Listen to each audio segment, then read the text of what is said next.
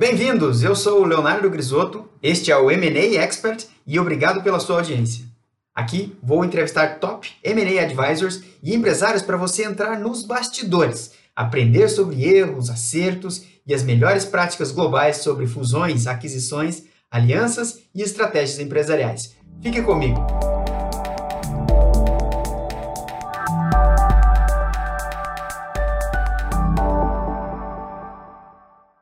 Muito bem, hoje eu vou conversar com o Mikhail Ojevan, ele é diretor da PricewaterhouseCoopers. Seja bem-vindo, Mikhail. Obrigado, Léo, obrigado, um prazer falar contigo, prazer enorme estar aí presente no teu, no teu, nas tuas comunicações, nas tuas mensagens, a gente já tem um histórico aí, no passado a gente fez um trabalho faz muito tempo, né, Léo, quando a gente, logo que a gente trouxe para cá a prática de M&A, é, eu sou, sou brasileiro, apesar de ter esse nome gringo, né, sou brasileiro, Mikhail Ojevan, é, nascido em São Paulo, cresci em São Paulo, fiquei dois anos no escritório da PwC de Chicago, trabalhei lá um, um bom tempo, uma bela experiência. Tive um, um, prazer enorme lá de conhecer minha esposa também, minha esposa americana, nascida em Chicago, nos casamos e aí viemos para o Brasil. Aí vindo para o Brasil, mudei aqui para a região sul, moro em Curitiba, toco responsável pela região sul, né, das transações de M&A, uhum. e já estamos aqui na região há 10 anos. Muito bom. Já aproveitando esse gancho, que tipo de, de transação, que tipo de porte, de empresa que você costuma atender aqui no, na sua prática, na sua, no seu dia a dia? A gente faz, na verdade o M&A, ele, ele, a, a PwC, ela cuida muito das empresas de uma forma, é, a gente foca em transações de porte médio, middle market, a gente é famoso e o pessoal conhece a Price achando que a Price só faz transações grandes, transações relevantes, é, sim, a gente faz também, mas gente, nosso foco mesmo é middle market, então a gente foca em transações aí que vão de 50 milhões, 80, podemos chamar vai entre 50 e 80 milhões de dólares, para até um pouco mais, um pouco menos, uma média, né, pelo menos as que eu faço, eu tenho um histórico aí de umas 300 transações nesses vai, 10, nos últimos 10 anos, eu fiz por volta de 300 transações, sendo que das 300 transações aí, algo em torno de uns 20, 25 bilhões de dólares de valores totais dos deals, né, somados, que dá uma média aí de mais ou menos uns vai, 150 milhões de reais, a gente pode dizer assim, entre, entre 150 e 300, mas o que vem acontecendo nos últimos anos vem caindo o, o valor médio das transações que a gente vem atuando, a gente vem atuando em, em patamares menores, empresas que estão um pouco mais organizadas, a gente está conseguindo entrar, e até empresas que não estão tão organizadas, que tem lá os seus valores de transações até 50, 40, já fiz até coisa menor ainda, mas assim, na média, podemos dizer que 150 milhões, mais ou menos, de valor de deal, né? Entendi. Conta pra é. gente um caso de sucesso que você teve, que onde que vocês atuaram em transações, qualquer porte, qualquer setor. Olha, a gente, é, eu aqui na região sul, a gente tem um time que atua em diversas frentes de trabalho, a gente não tem um setor específico que a gente atua, por mais que a economia, ela, ela a cada ano, ela acaba centralizando em algumas áreas específicas, né? É, quando a gente pensa assim, os últimos, as últimas transações que eu fiz e até as que focaram mais, a gente está focado muito pelo mercado, né? infraestrutura, tem muita coisa de infraestrutura acontecendo, é, bastante, né? E também quando a gente pensa em saneamento, tem bastante coisa de saneamento acontecendo. Então, assim, acho que da última eu posso pegar, eu vou pegar uma que eu achei bem importante, a gente conseguiu trabalhar bastante, foi um trabalho pesado, um trabalho importante, e um trabalho que é o principal, que eu acho que, que veio desse trabalho, né, foi algo que a gente defende muito, né, é o propósito, e são os valores da PwC no sentido de construir, né, o que, que tem de valor, né, então construir, é construir confiança na sociedade, né, e resolver problemas complexos, problemas bem importantes, complexos, né, eu acho que esse projeto, ele foi, foi um projeto da desestatização da, da, da chamar de desestatização, né, do, não venda, né, das distribuidoras da Eletrobras. São, foram seis distribuidoras da Eletrobras, em que a gente, né, a gente conseguiu é, ganhar o um leilão, foi mais ou menos no finalzinho de 2016. Até contar um pouquinho do processo, né? É, participamos no leilão, a gente entrou num consórcio, a gente formou um consórcio chamado Mais Energia. Esse consórcio, ele, ele foi selecionado lá no finalzinho de dezembro de 16, e a gente começou a trabalhar com todo o processo de M&A para essas seis distribuidoras, né? e foi um processo que levou aí um ano, mais ou menos. A gente acabou, começou o trabalho efetivamente no início de 2018, aí a gente foi indo até o final de 2018 e, e todo o processo ele foi foi assim um processo bem importante porque a gente trabalhou junto ao governo, entidades do governo, é, conversamos com governadores, que foram né, essas seis distribuidoras espalhadas pelo Brasil. Então a gente tem a Piauí, né, a Cepisa, teve o Acre, Eletroacre, teve a Ceron Rondônia, Boa Vista Energia e Amazonas, que são Amazonas Energia, Companhia Ceal também lá em Alagoas. Foi todo um processo em que a gente pôde acompanhar e fazer a diligência, fazer o M&A, é, fazer o valuation, entender a operação, e visitar as unidades e tudo mais, né? conversar com as frentes de trabalho, né? Então a gente se envolveu muito com empresas relacionadas ao governo no sentido de que a gente entendeu o que estava acontecendo, qual era a situação, qual era o momento, e a gente pôde é, achar compradores para essas empresas que no final do dia a distribuição é, para a Eletrobras era algo que eles estavam saindo, queriam sair, né?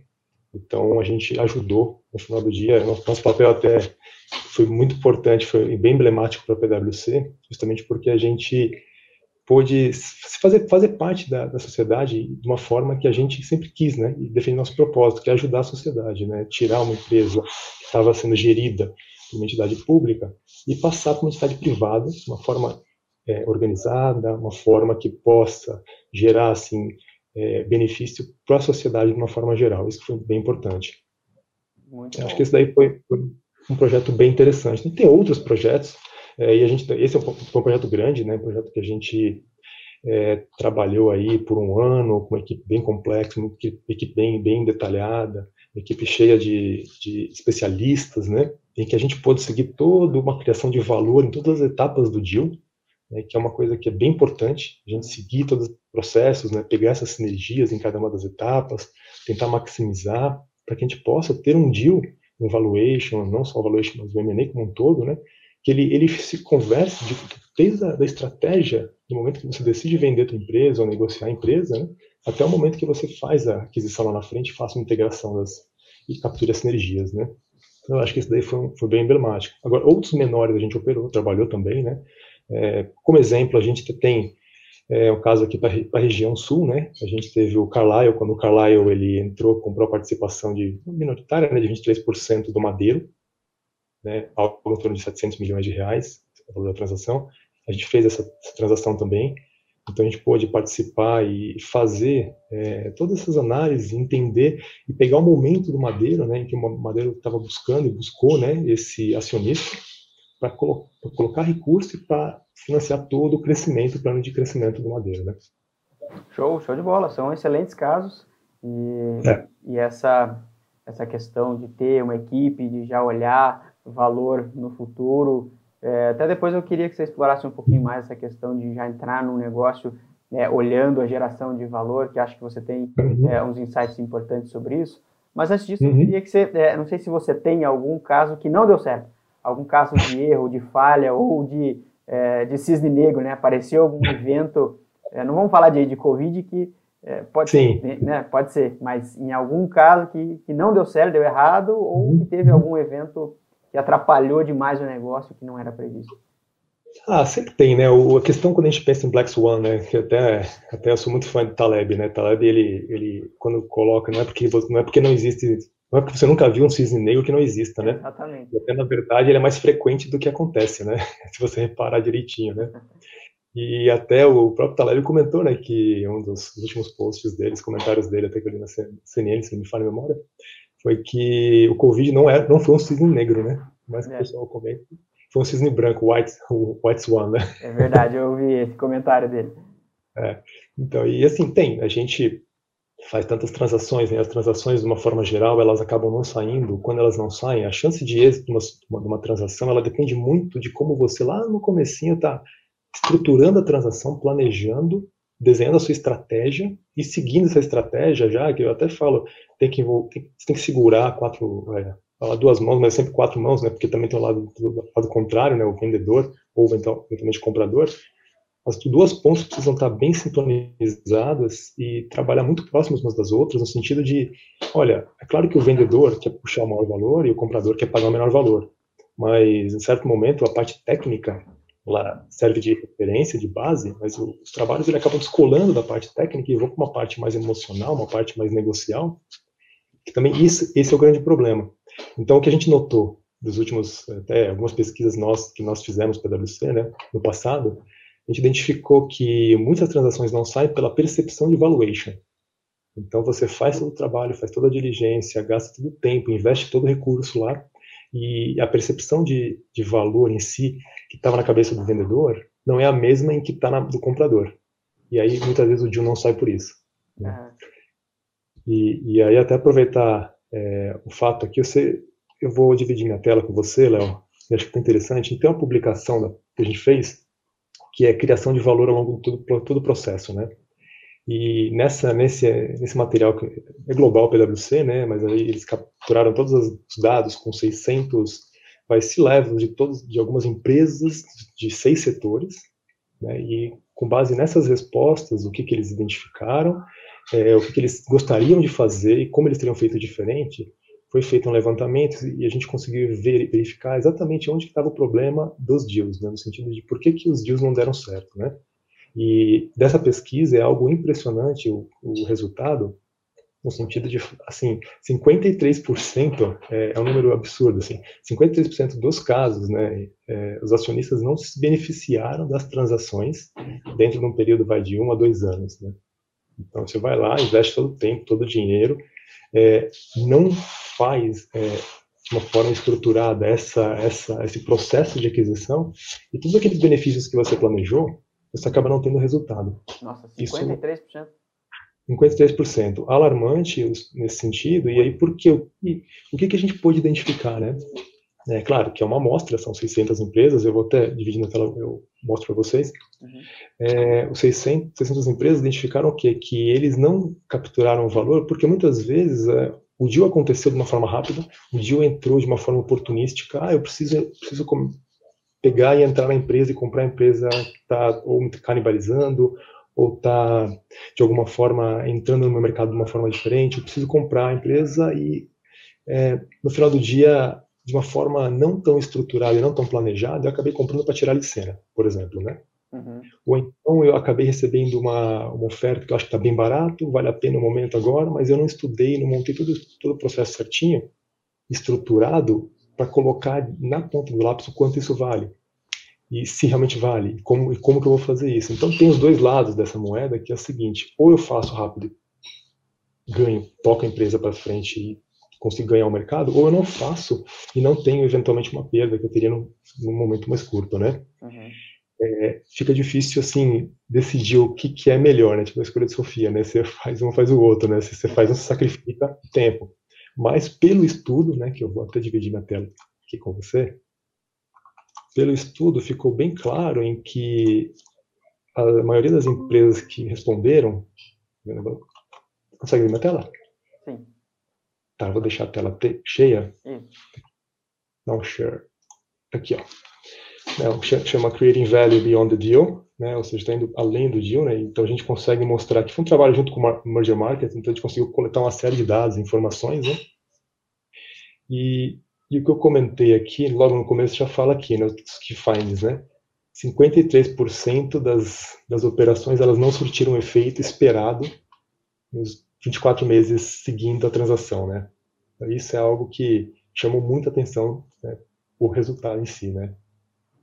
Muito. E aí, quando a gente olha, acho que o principal item mesmo para a gente olhar está aqui, ó, a criação do valor, né? A criação do valor para cada uma das etapas, identificação de todos os é, todos os, os, levers que nós chamamos, né? Ou então as alavancas de valores, né? Que vou estar legendo aqui para baixo fica mais fácil, né? A actual priority, as prioridades atuais foram essas. Então, é, o, o, criação de valor foi considerado em 34% dos deals. Né?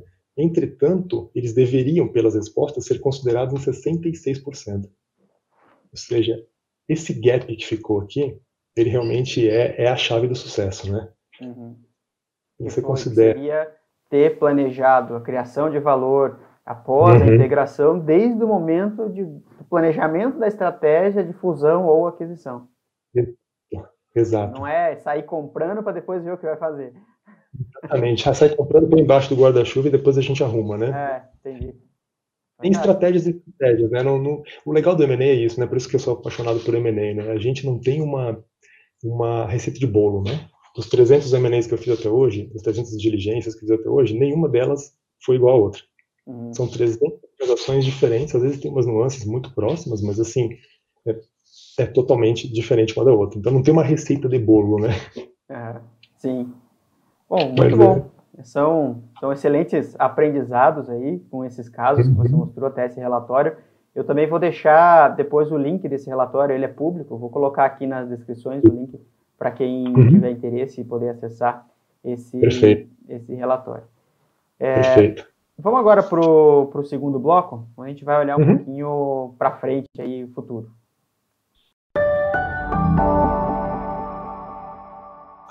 Bem, nesse segundo bloco, então, a gente vai é, olhar um pouquinho para o futuro, ver as, as, perspectivas do ponto de vista do, do Mikhail. Uh, utilizando a sua experiência, Mikhail, é, que recomendações você daria para os empresários nesse momento? Bom, é, recomendação para empresário, é, eu acho que vai muito em linha também com, essa, com esse levantamento que a gente trouxe das pesquisas, né? Realmente, é, acho que a primeira coisa a se fazer é botar na estratégia é, o, todo o seu processo, né? Colocar numa transação, quando você vai entrar em uma transação, é, essa visão de aonde eu consigo valor, aonde eu tenho valor e como eu consigo manter essa estrutura de valor ao longo de todo o processo, né? Não só naquele momento específico que eu estou começando a transação, ou no meio ou no final, mas ao longo de todo o dia, né? Esse é, esse acho que é o principal ponto para considerar. É, e para fazer isso é importante, sim, claro, ninguém melhor do que quem está no dia a dia dentro da empresa para conhecer esses itens principais, né? E tentar buscar os que não são principais, os itens que estão lá da média para baixo, né? Tentar maximizar eles para que você possa trazer isso para uma negociação de uma forma um pouco mais é, é, correta e adequada para um potencial comprador, né? Acho que esse seria seria meu primeiro ponto aí, de uma forma mais objetiva, né? Uhum. E para os, os advisors, os profissionais que trabalham no, no setor, que recomendações você daria para eles nesse momento? É, para o advisor é importante, né, que o advisor entenda objetivamente a estratégia da companhia e principalmente a cultura da companhia, né? Porque muitas vezes o advisor ele tem lá a receitinha de bolo entre aspas, né? achando que tem a receitinha de bolo, porque realmente é difícil ter uma receita, né?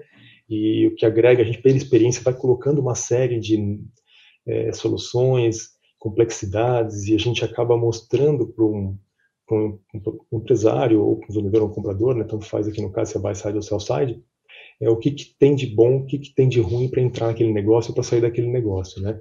Então a recomendação para o advisor mesmo é isso. O mais importante é entender a estratégia da companhia que você está tanto trabalhando para, né, assim como trabalhando com, né?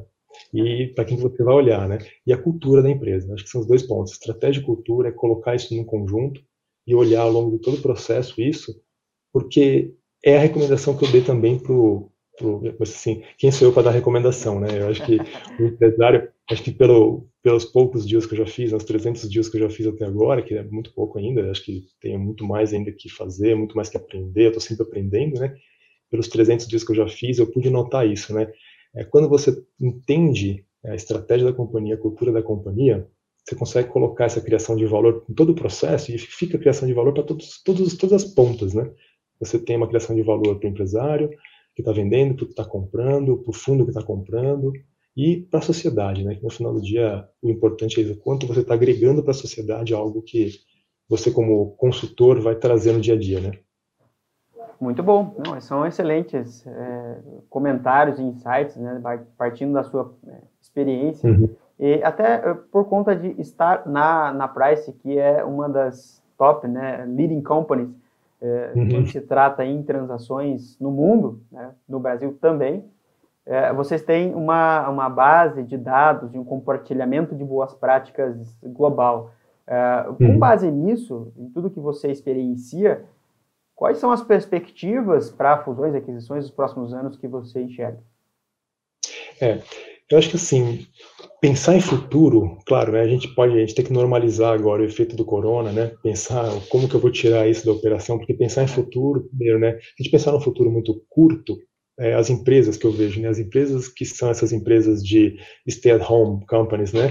essas empresas vinculadas ao Fica em Casa, no sentido de você ter uma estrutura de plataforma de comunicação, é, esse, por exemplo, o Google Meet que a gente está usando, todas as plataformas, o Zoom, por exemplo, cresceu muito durante uhum. esse período. Então, todas as empresas do Stay at Home elas vão acabar pulando bastante durante esse período. Né? Eu vejo que, por exemplo, é, dificilmente tem momento ruim para empresas de tecnologia agora. Tecnologia a gente tem que estratificar bem, né? Tecnologia voltada para comunicação, tecnologia voltada para plataformas de, de venda, é, pegar as empresas de, que estão investindo em tecnologia ou que agora estão colocando mais dinheiro em tecnologia, né? Empresas grandes que acompanham pelo mercado, né? Magazine Luiza vem já crescendo cada vez mais. Via Varejo, recentemente fez o follow-on que está saindo agora para capturar mais grana, botar esse dinheiro na operação, investir em tecnologia, que é onde eles acreditam, né? Uhum. É, então, assim, ramo de tecnologia voltados para o stay at home é o que, em curtíssimo prazo, vão se beneficiar, né? É, curtíssimo prazo, eu falo até o final desse ano, né? Então, até o final de 2020, eu vejo essas empresas crescendo, aumentando muito o faturamento, é, criando formas de consumo diferente, né? Por exemplo, empresas de meio de pagamento, elas estão crescendo muito, é, estão assim se consolidando de uma forma em que antigamente as pessoas mais das, antigas, né? Eu até me considero um pouquinho das antigas, mas eu sou muito voltado para a tecnologia, então eu puxei um pouco essa, essa minha defasagem, né? Uhum. De não querer mudar e migrar para meios de pagamentos eletrônicos, né? Hoje eu não uso mais cartão para nada, é tudo eletrônico. É, eu vejo, por exemplo, meus pais, meus pais já são de idade, né? E minha mãe ela sempre foi contra qualquer compra de transação eletrônica. Ontem falei com ela, ela estava acabando de comprar um aspirador de pó novo para colocar na casa dela, estou entregando e fazendo pagamento via banco automatizado, né? Pô, mas como você fez isso, né? Ah, eu dei um sistema de pagamento aqui, imprimi o boleto e paguei no site. Falei, caramba, né? Quem diria, né? Então, assim, é, eu em uma sociedade, de 230 mil habitantes que nem a nossa, se a população dessa, desse, das pessoas mais de idade, as pessoas que não têm tanto acesso à tecnologia começarem a fazer isso, vão pegar esse setor que não era explorado e vão ganhar muito dinheiro em cima, né? Uhum. É o que aconteceu, de certa forma, com a China, né? É, pular essa, aquela etapa do, do dinheiro de plástico, né? foram do, do dinheiro espécie direto para o digital, 100% no celular e, e é. muita gente se digitalizou, né? inclusive a, a melhor idade, como você está citando aí agora, né? É, exatamente. E, e, até te falo, né? A gente aqui em Curitiba, né, na nossa região sul, a gente tem empresas é, que são ícones, né, da, da, por exemplo, a Banks, né, que são ícones do meio de pagamento, no sentido de estarem na vanguarda, é um unicórnio que está toda hora aí é, na mídia falando, olhando as operações, criando novas estratégias. É, são, assim, eu vejo que a tecnologia hoje é algo que mudou já vinha mudando, todo mundo falava que ia mudar, é, essa indústria 4.0 e tudo mais, mas assim, acelerou mais ainda com uma, com uma crise dessa sanitária, né?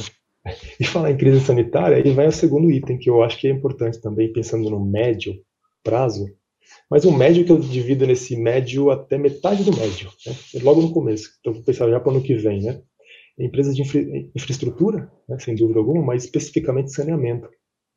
É, o saneamento eu vejo que ele ele vai ter uma virada, aí, principalmente pela questão do marco regulatório, né, é, que está para ser aprovado, e, e, eu vejo que saneamento é algo que realmente vai ter uma mudança a expectativa é, é assim, é estrondosa, porque o nosso país ele não, não vem, não, não, tá, é, não, não tem um nível de saneamento adequado, né, e são poucas as empresas privadas que conseguem fazer isso, né, e as públicas não estão dando muita conta, as poucas públicas que têm é, a gente pensa Sabesp, pensa aqui no Paraná, né, todas elas tocando, é, elas estão estão indo muito bem. Só que existem outros estados e outras regiões que precisam melhorar muito, né? Então acho que aí tem oportunidades muito interessantes. Muito bom. E do lado oposto, é. que, que setores que você acha que vão perder cada vez mais força daqui para frente? Olha, eu acho que assim que pensando pensando num prazo aí, também assim tem eu, eu pensava muito nessa, nesse sentido da, da indústria da, voltadas a empresas aéreas. Né? Realmente, as empresas aéreas sofreram um baque fenomenal nos últimos meses, né? É, perdendo valores de mercado absurdos, né? Algumas delas entrando em, em RJ, né? e até assim, eu, eu vejo que se não sair logo uma vacina e isso não for aplicado de forma rápida, algumas delas vão quebrar, uhum. né? E eu vejo que essas indústrias vão ter muita dificuldade e, consequentemente, né, as indústrias voltadas ao turismo, né, o que for, também, se não tiver essa vacina saindo logo, elas vão passar por muitas dificuldades. Mas, ao mesmo tempo, a dificuldade é quando você cria oportunidade, né? Então, eu não me surpreendo se de da, da, indústria do turismo algo novo aparecer, algo totalmente diferenciado, algo inovador pintar aqui e logo num, curto prazo, né? Mas eu acho que turismo, indústria de turismo e tudo que é relativo às empresas aéreas e serviços correlatos, eles vão vão estar com bastante dificuldade agora nos próximos anos, nos próximos meses para virada de ano, né? Uhum. Você enxerga o fusões e aquisições, o M&A, como uma ferramenta para resolver alguns problemas ou para amenizar impactos de, de, queda em faturamento ou para gerar mais resultados? Como que você vê o fusões e aquisições, o M&A, como apoio, como estratégia de geração de valor, geração de resultados? É, eu vejo sim, Léo. É boa pergunta essa daí, excelente pergunta, até porque me fez lembrar do que uma coisa que eu acho bem, bem importante, né? Durante o momento de crise, né? O que, que, como que eu faço a leitura da crise, né? É, assim, claro que tirando todo o lado emocional, o lado sentimental, o lado social, né? É, a cada três, quatro anos, quando acontece uma crise, ou a cada no mercado americano, a cada sete anos vem uma crise, né? É, algumas literaturas mostram isso no sentido de que é bom que dá uma reciclada, né? E dá uma reciclada, claro, pelo amor de Deus, nessa questão social nem, nem podemos nem brincar, né? Mas quando a gente pensa em operação, a gente pensa em organização das empresas, ela dá uma limpada nas empresas que não estavam performando muito bem. As empresas não performavam bem, não tinham uma estrutura de capital muito boa, que não tinha uma saúde é, financeira muito boa, elas acabam quebrando, acabam saindo do, do mercado, né? Ou por é, ou por uma transação específica, que daí é o importante, né? O cara vai organizar a empresa, vai estruturar a empresa para uma saída, né? Então uma venda, e esse processo de desinvestimento, né, da investiture, é um, é um processo que eu, eu, vejo que vai acontecer muito, no sentido de você pegar que seja todo o seu negócio ou um pedaço do seu negócio e separar, fazer um carve-out, como nós chamamos, né? E nesse carve-out a gente negocia um pedaço que está afetado e que para mim não tem muito valor. Então eu não tenho valor, eu estou perdendo dinheiro, tô, tô, tô, é um, um cash burn aqui, eu estou queimando caixa nela, vou separar e vou negociar ela e quem sabe gerar um caixa para mim, acabar me organizando aqui, a empresa que vai assumir vai acabar tocando da forma dela que ela sabe fazer. Né? Então eu vejo que é, essa estrutura de desinvestimento vai acontecer bastante, né? tem, tem que acontecer, é o que realmente vai fazer as empresas que hoje estão com dificuldade de sobreviverem, né? É, ao mesmo tempo, tem um segundo pedaço, que as empresas que estão com dinheiro em caixa, que eu acho que esse é um movimento que está acontecendo, né? Hoje é um mercado de compradores, né? O buyer's market, né? Quem tem dinheiro e quem está com caixa suficiente para comprar, agora é a hora de você começar a estruturar o que, que você quer comprar, porque as empresas já passaram por dois meses de crise, é, desvalorizaram seus, seus ativos, né? Os ativos estão sofridos, estão bem é, um, surrados, né? Uhum. Já apanharam bastante no mercado, lado pessoal, lado social, tudo isso, né? E, e as que estão sobrevivendo estão mostrando que tem potencial. Então é hora de quem está com dinheiro em caixa é, tentar ir atrás de ativos que possam te gerar um benefício daqui a um curto prazo, né? Isso eu vejo que vai acontecer. Então por isso que eu acho que aquisições vão, vão a tendência é que aumente né, para o próximo ano. Né? Não sei se já para esse ano eu não sei como que vai ser, porque o mercado ele está ainda reticente ainda. É, eu acho que os fundos de investimento que estão com bastante caixa e estão esperando o momento certo para comprar vão começar a se movimentar. Né? Então a gente até tem um estudo PwC que a gente faz, eu até posso dividir a tela aqui, que mostra é, uma queda forte em abril das transações. A gente vinha numa, numa tocada, janeiro, fevereiro, bem alto, março bem alto, a gente na minha percepção, a gente ia bater recordes de transações, né? É, e quando entrou o efeito Corona Abril, o último levantamento que nós temos é de abril, caiu significativamente é, o volume de transações. Então eu vejo que a tendência agora é a retomada vir né, daqui dois, três meses, quatro meses e as empresas, fundos de investimento e quem tiver com dinheiro no caixa vai começar a olhar para aquisição. Uhum. Essa é a E a estratégia que o Warren Buffett usa, né? quando você pega a Berkshire Hathaway dele lá, com todas as estruturas das empresas, as empresas têm um caixa fenomenal, é, só esperando o momento certo, né? Muito bom, muito bom mesmo. Muito bem, a gente é. chegou aqui então ao fim do segundo bloco. vamos lá para o terceiro bloco para você compartilhar algumas dicas para a gente.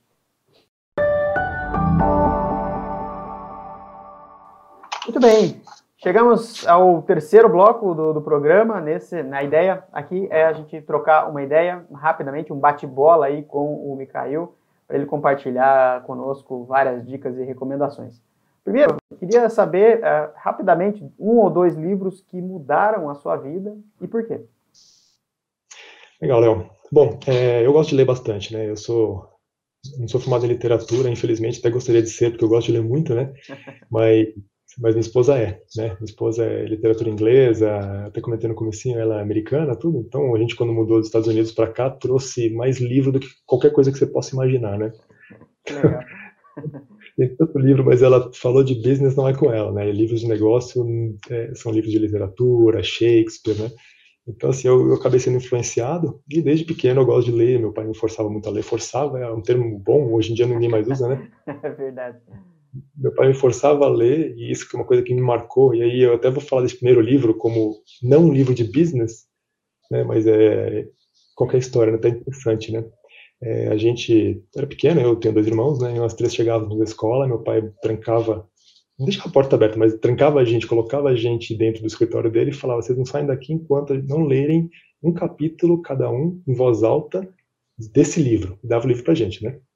Então ele queria que a gente lesse para ele, primeiro para treinar a dicção, depois para aprender e forçar e tomar gosto pela leitura, né? No começo a gente odiava, achava péssimo, né? Queria brigar claro. e também queria intervir e tudo mais. A gente falava, não, não precisa, deixa ele, não, deixa assim, método, método russo de ensino, né? Tranca lá, força ali. Tranca a porta e deixa a cinta pendurada na, na parede. Só de ver a cinta você já se comporta, né? Reminder, né? Aí ele chegava e botou, botou esse livro, né, O Velho Mar, é um livro de Ernest Hemingway. Nossa, Fantástico. Hemingway é, é fenomenal. É, eu, assim, eu comecei a me apaixonar pela literatura por isso, né? Então, ele fazia a gente ler, eu lembro que eu li o livro e no começo eu não gostava, não queria, mas assim, não prestava tanta atenção. Eu já li esse livro oito vezes, é a oitava vez que eu li, eu li até a semana passada, né, de novo, porque assim, é um livro curto e Hemingway, é, você comentou, né, você, você, gosta de Hemingway, né, eu acho que é, é um escritor que para mim ele se compara muito, e cara, cara, a gente que gosta de tecnologia, né, eu sempre gosto de citar isso, né, ele, ele se compara muito ao Steve Jobs, né, é, antes do, do, Steve Jobs existiam telefones, existia tecnologia, só que o Steve Jobs pegou a tecnologia do telefone e fez algo simples. Fez algo que todo mundo pudesse acessar, todo mundo pudesse usar, todo mundo pudesse usar de uma forma rápida, né? E simplificou. O Ernest, o Ernest Hemingway, para mim, foi a mesma coisa. Ele pegou a literatura rebuscada, complexa, cheia de meandros, palavras difíceis e tudo mais. Imagina ler um Shakespeare, você consegue é, ter que prestar muita atenção, né?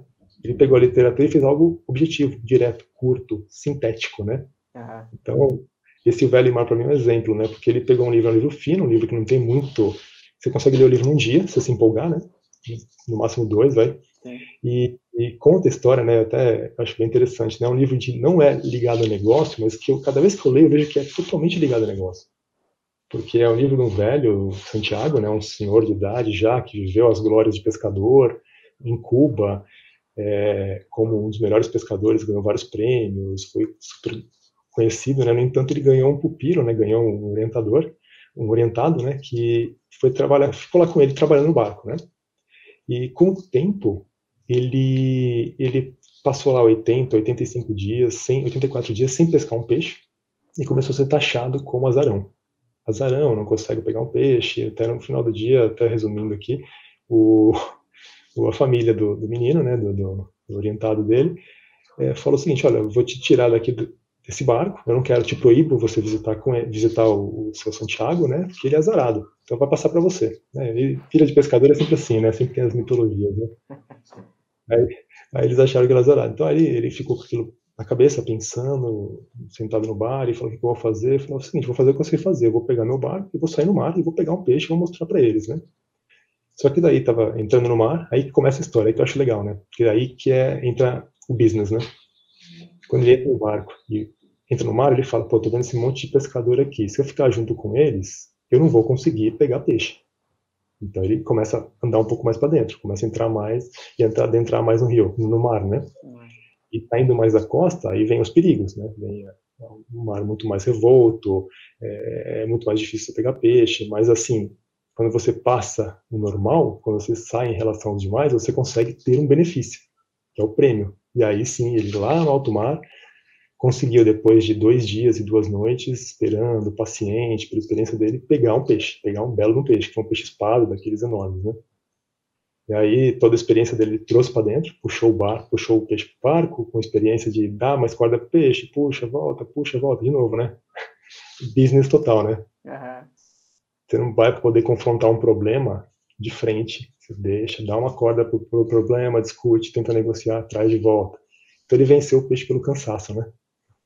Aí que bacana, puxou... novela realmente bem lembrado do, do, do, livro e da analogia realmente muito boa, né? Até estratégia de é, Oceano é, Azul, né? Saída, é, muito isso, né?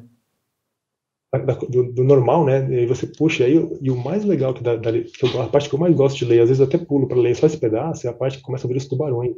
Ah. Na hora que o peixe, com o arpão, ele acerta o peixe, o peixe para, ele até cria uma certa amizade com o peixe, né?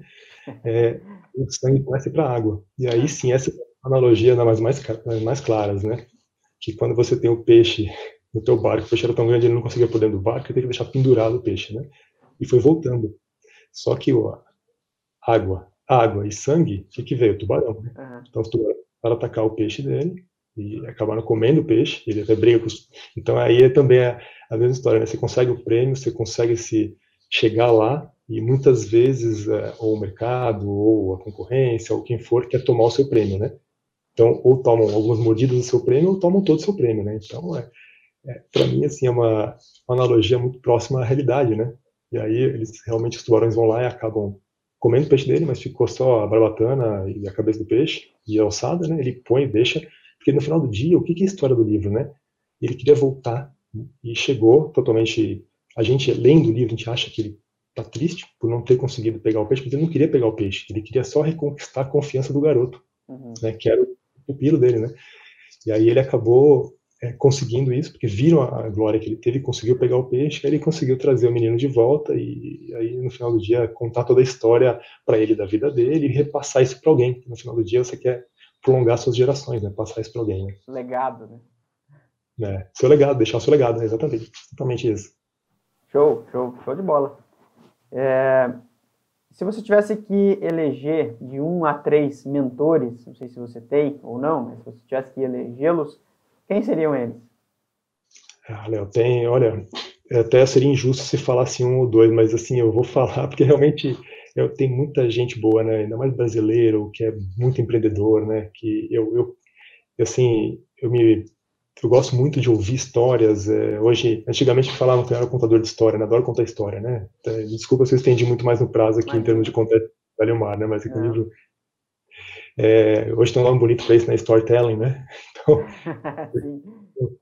todo storytelling, né? Mas eu, eu vejo assim que, por exemplo, o Flávio Augusto, né? Fundador da WhatsApp, para mim é, é, é um exemplo de sucesso. Até gosto muito da história dele. Eu, eu acho que ele seria um exemplo para mim, um dos primeiros a eu gostaria de ter mentoria, né, conversar com ele, aprender, tirar é, toda essa parte comercial que ele conseguiu colocar, veio numa família mais simples, numa situação diversa, conseguiu chegar onde chegou.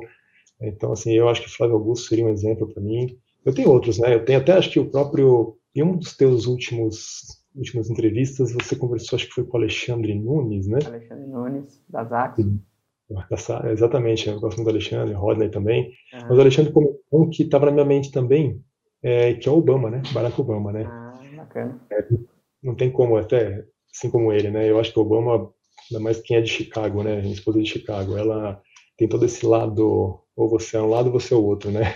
A gente fala de política.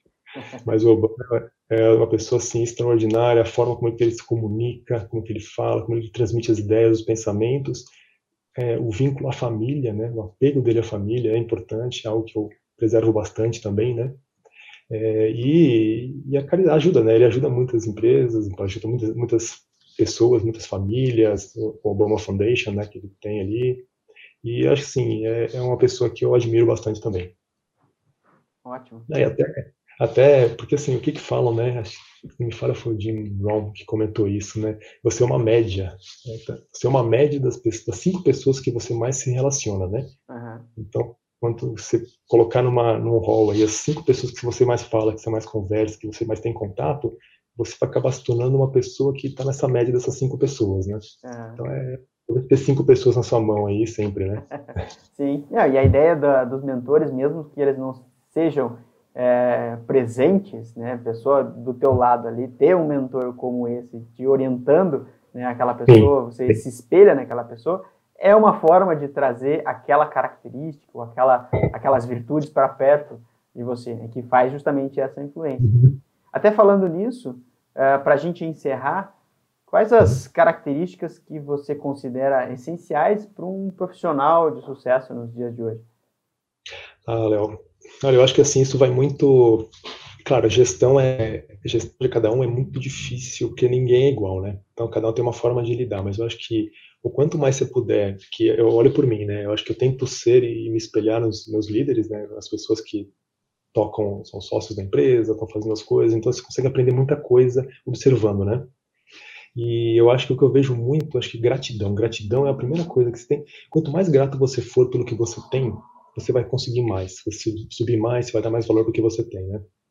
Então, acho que a primeira coisa que eu acho que um profissional de sucesso tem que ter é, é gratidão. Até tem um livro bem, bem, interessante. Falei mais um livro, tá vendo? Falei que eu gosto de livro. o Lewis, Lewis House, né? É um americano, jogador de futebol, que americano, né? Que escreveu um livro. Ele tem, é, é assim, ele tem um pouco de exagero na comunicação dele, mas você consegue filtrar bem o que está lá. Tem um livro chamado The School of Greatness, e, ele fala muito isso, né? Ele fala que você tem que ser grato pelo que você tem. No caso do livro, ele até coloca ali que no celular dele, ele fala: você ligou para o Leonardo, você ligou para o Mikhail. Após o recado, deixe né, uma mensagem por que você é grato. Você é grato por o quê? E aí fale o que você precisa.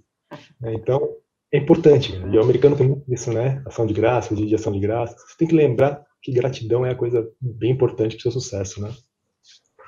E humildade. E humildade, humildade, quanto mais humilde você for, né, mais humble você for, é, você consegue chegar onde você precisa, as pessoas conseguem te passar as mensagens de forma mais clara, né? É, e tem, você tem que ser humilde, né? Não é? E a humildade, ela, você ganha isso com o tempo, com experiência, né? Ou mesmo até familiar, né? Você aprende vindo dos seus pais, da sua família, educação, né? Vindo da sua casa, né?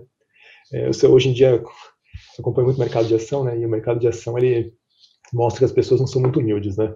E você vê, hoje em dia, você vê no, traders novos, né? Pessoa negociando e achando, achando que o Warren Buffett não sabe nada, né? Então, eles comentam, até tá na mídia isso hoje estão falando, né? Então, é, é, o efeito, né? O efeito, aquele efeito Dunning, Dunning Kruger, né? Que falam que quando você começa a fazer alguma coisa, você se acha bom demais nessa coisa e você despreza quem já está fazendo isso há muito tempo, né? Então, você não vê trader de pessoas boas, milionárias, que, que são muito jovens, né? É, por quê? Porque o cara tem experiência, o cara sabe que ele não vai ficar da noite pro dia rico no mercado de ação, né? É verdade. Humildade. Muito bom. A humildade, concordo com você, a característica, na minha opinião, a mais importante, a mais basal para desenvolver qualquer tipo de, de empreendimento ou oportunidade. Realmente, tudo parte do princípio é, de que você, sendo humilde, você está apto a aprender novas coisas e não passar por cima de ninguém. Né? Então, Exato. Muito bom. Muito bem, chegamos então ao final desse episódio. Foram excelentes aprendizados, grandes insights com uhum. o Mikael. Mika, posso te chamar assim, né? Mika. Pode, beleza. Obrigado pela, muito obrigado pela sua participação, por compartilhar sua experiência aqui conosco. Legal, Léo. Obrigado, obrigado a todos então. Um abraço, hein? Tudo de bom. Tchau, tchau. Muito obrigado a todos pela audiência. Espero que tenham gostado. Este programa é um oferecimento da Leão Bravo M&A. E fica aqui o convite para se inscrever em nosso canal no YouTube, podcast e Telegram. Forte abraço e até o próximo episódio.